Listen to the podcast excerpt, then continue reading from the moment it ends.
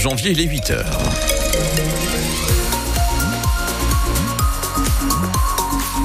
Opération escargot en cours sur l'autoroute A22 dans le sens Gand vers Lille. Attention, il y a 7 km de bouchons sur l'autoroute A22. La circulation très perturbée également sur l'autoroute A25 dans le sens Dunkerque vers Lille. Opération escargot en cours à hauteur d'Armentières.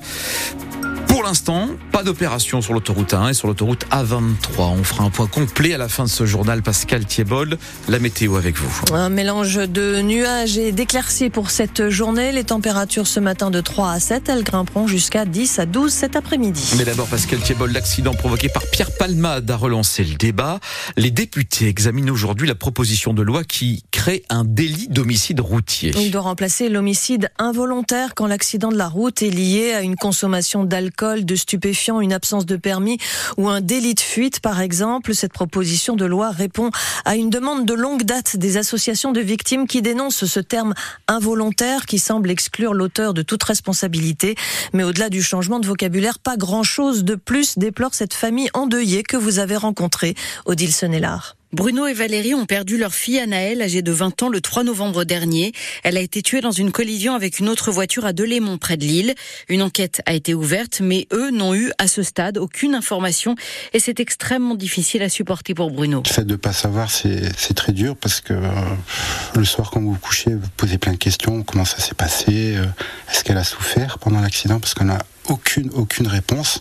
Et nous, en tant que parents, on a besoin d'avoir une vérité, tout simplement. Même douleur et même incompréhension pour la mère, Valérie, qui se sent totalement livrée elle-même. J'aurais aimé avoir euh, un suivi psychologique. On n'a rien, rien du tout à part des anxiolytiques, c'est tout. Les parents qui ont porté plainte sont défendus par Antoine Réglet. Pour cet avocat lillois spécialisé en droit routier, le nouveau délai routier ne répond pas aux attentes de ses clients. On a des enquêtes qui durent deux mois, parfois six mois, et une fois que l'enquête est rendue, pour décider de ce qu'on fera de l'auteur, est-ce qu'il est poursuivi ou pas, on doit généralement attendre six mois de plus, voire parfois un an pour avoir une audience. Quand vous venez de perdre un être cher, vous attendez une chose, c'est des réponses, qu'on vous les donne pas, et qu'en plus c'est le code de procédure pénale qui prévoit qu'on vous les donne pas, le sentiment de justice n'existe pas. Lui milite aussi pour un meilleur accompagnement des victimes et une simplification des procédures d'indemnisation.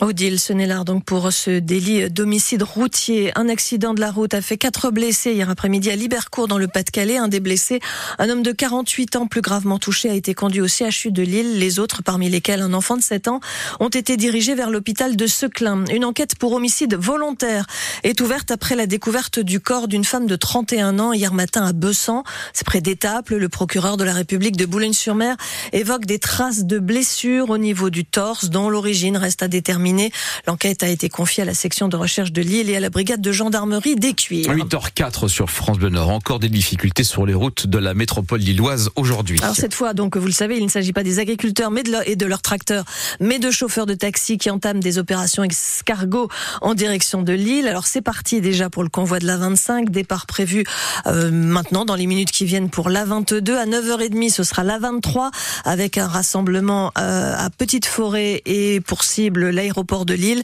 Les taxis manifestent une nouvelle fois contre l'entrée en vigueur de la convention qui les lie à la caisse d'assurance maladie. Elle modifie les tarifications de la prise en charge des frais de transport des patients. Les agriculteurs, eux, restent aussi mobilisés. Hein. Les annonces du gouvernement vendredi ne leur suffisent pas. On vient d'en parler. Ils maintiennent la pression, menaçant désormais de bloquer Paris et Ringis. Hier, en fin de journée, des agriculteurs de la FDSEA du Nord ont déversé du fumier et de la paille devant l'Office français de la biodiversité au Quénois. Aujourd'hui, un blocage est annoncé sur l'A16 dans les deux sens au niveau d'Étaples, Ouayibocan et Isque.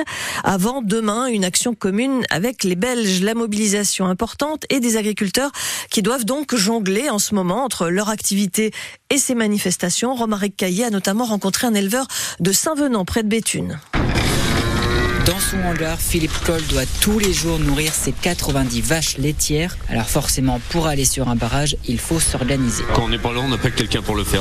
Soit notre salarié s'il est présent ce jour-là, soit nos parents respectifs qui sont en retraite mais qui peuvent venir nous donner un coup de main. La semaine, Philippe est aussi contraint de se lever plus tôt. D'habitude, on, commence le travail sur 6 heures à la traite euh, sur l'élevage. Ces jours-là, on démarre euh, selon l'heure où on veut être à la manif euh, à 4 ou 5 heures. Se réveiller plus tôt mais aussi se coucher plus tard. Simon Simon Hameux est président de la FRSEA Hauts-de-France.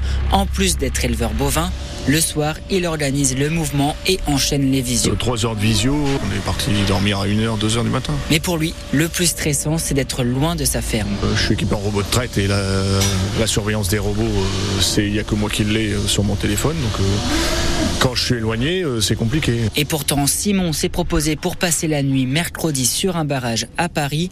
Ce week-end, il fallait donc s'avancer.